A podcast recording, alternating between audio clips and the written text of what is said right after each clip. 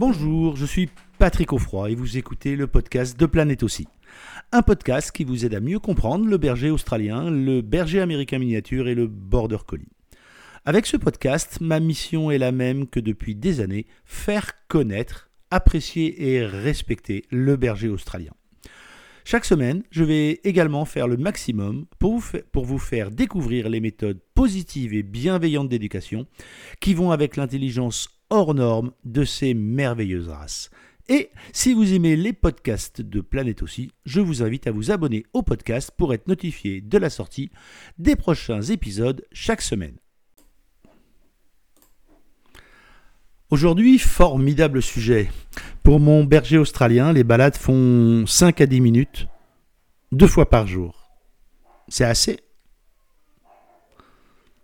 Alors depuis quelques mois, on voit sur euh, les groupes, les sites internet, le temps de balade est simple à calculer, c'est 5 minutes de balade par mois d'âge. Le chien a 3 mois, ça fait 15 minutes. Le chien à 6 mois, ça fait 30 minutes.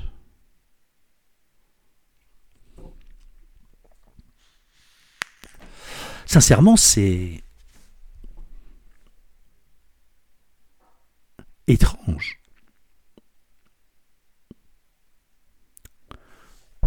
Comment peut-on penser que le besoin d'activité, le besoin, si tant est que la balade en laisse, soit une activité qui comble les besoins du chien? Mais laissons tomber là-dessus. Imaginons que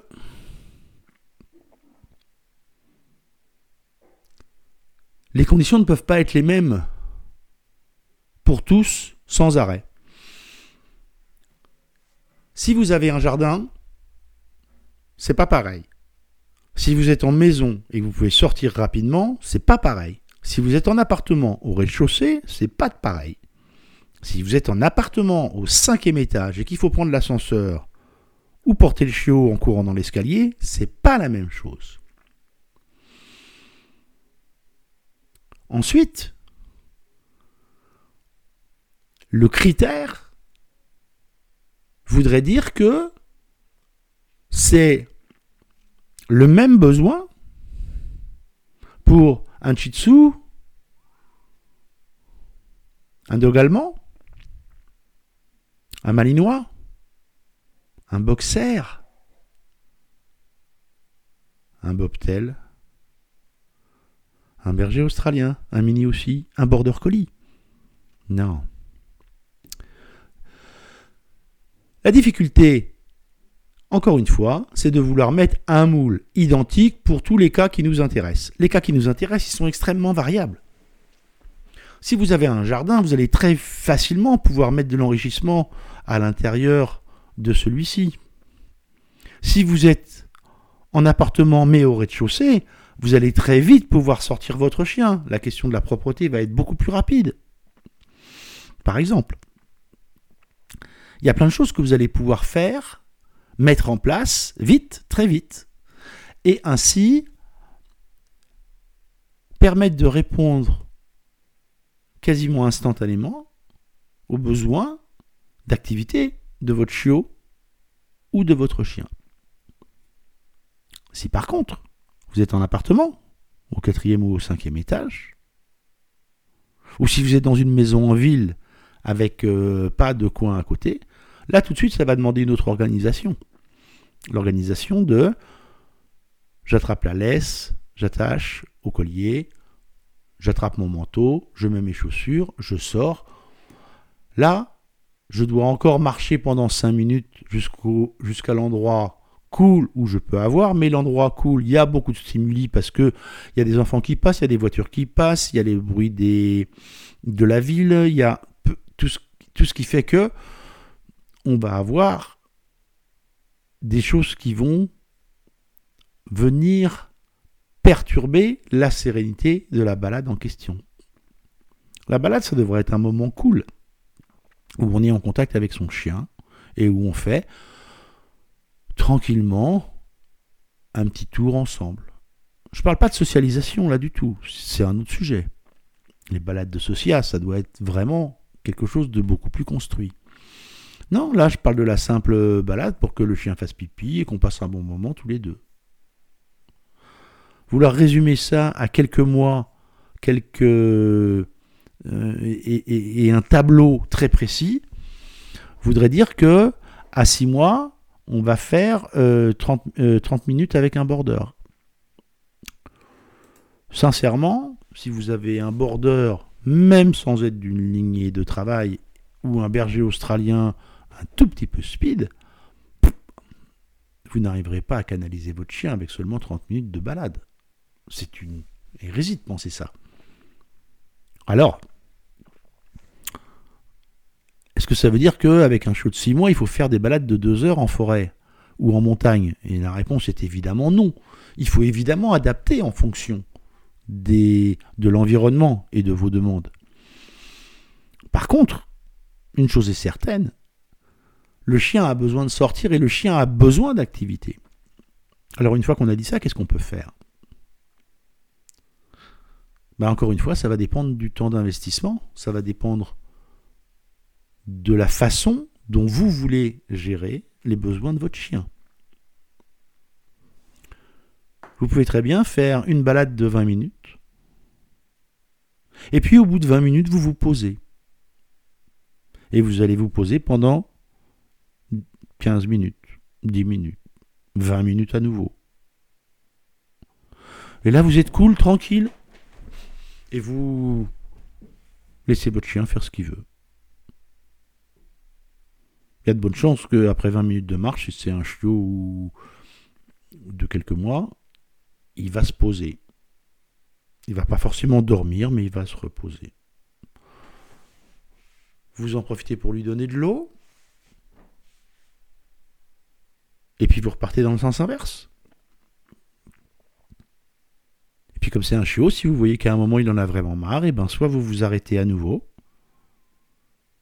soit vous le prenez dans les bras et vous le portez. Vous saurez que là, pour son âge, vous avez été trop loin. Et la fois d'après, vous ferez un quart d'heure, plus un quart d'heure de pause, plus un quart d'heure de retour. L'idée est toujours la même. Vous devez adapter aux besoins de ce chiot le temps que vous lui consacrez. Si vous voulez faire deux heures de balade en montagne, vous pouvez. Mais il faut prévoir un sac à dos.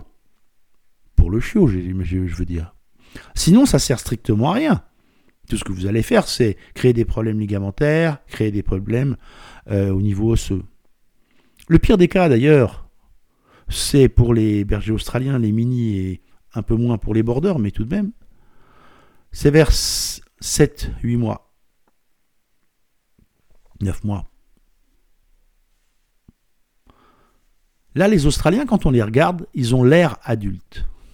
Ça qui est terrible, parce qu'ils grandissent très très vite. Et là, on a vraiment l'impression que, waouh Eh ben, waouh, rien du tout. Parce que si vous faites aujourd'hui une photo de votre chien, et vous refaites une photo quand il aura 15 mois ou 18 mois, vous verrez à quel point il n'était pas mature.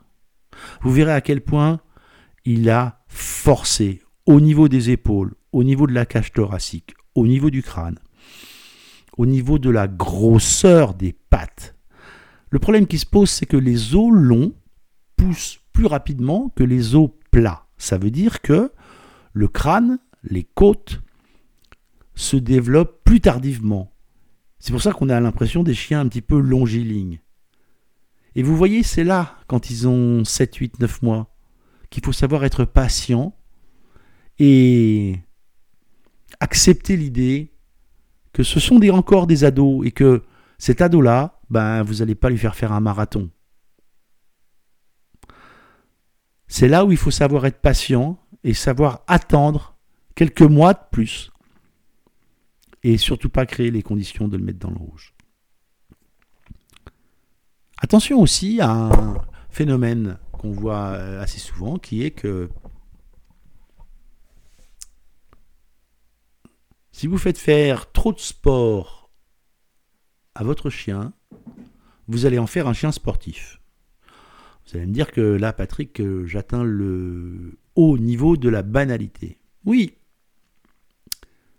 Sauf que n'oubliez pas que si vous en faites un sportif, lui va continuer à avoir des besoins de plus en plus importants. Et il faut que vous soyez bien certain de pouvoir, sur la durée, c'est-à-dire durant tout son âge adulte, assumer ses besoins d'activité que, en partie, vous aurez créé si vous voulez absolument avoir un chien sportif. Voilà. À très vite. Merci d'avoir écouté ce podcast jusqu'au bout. J'espère que l'épisode vous a plu.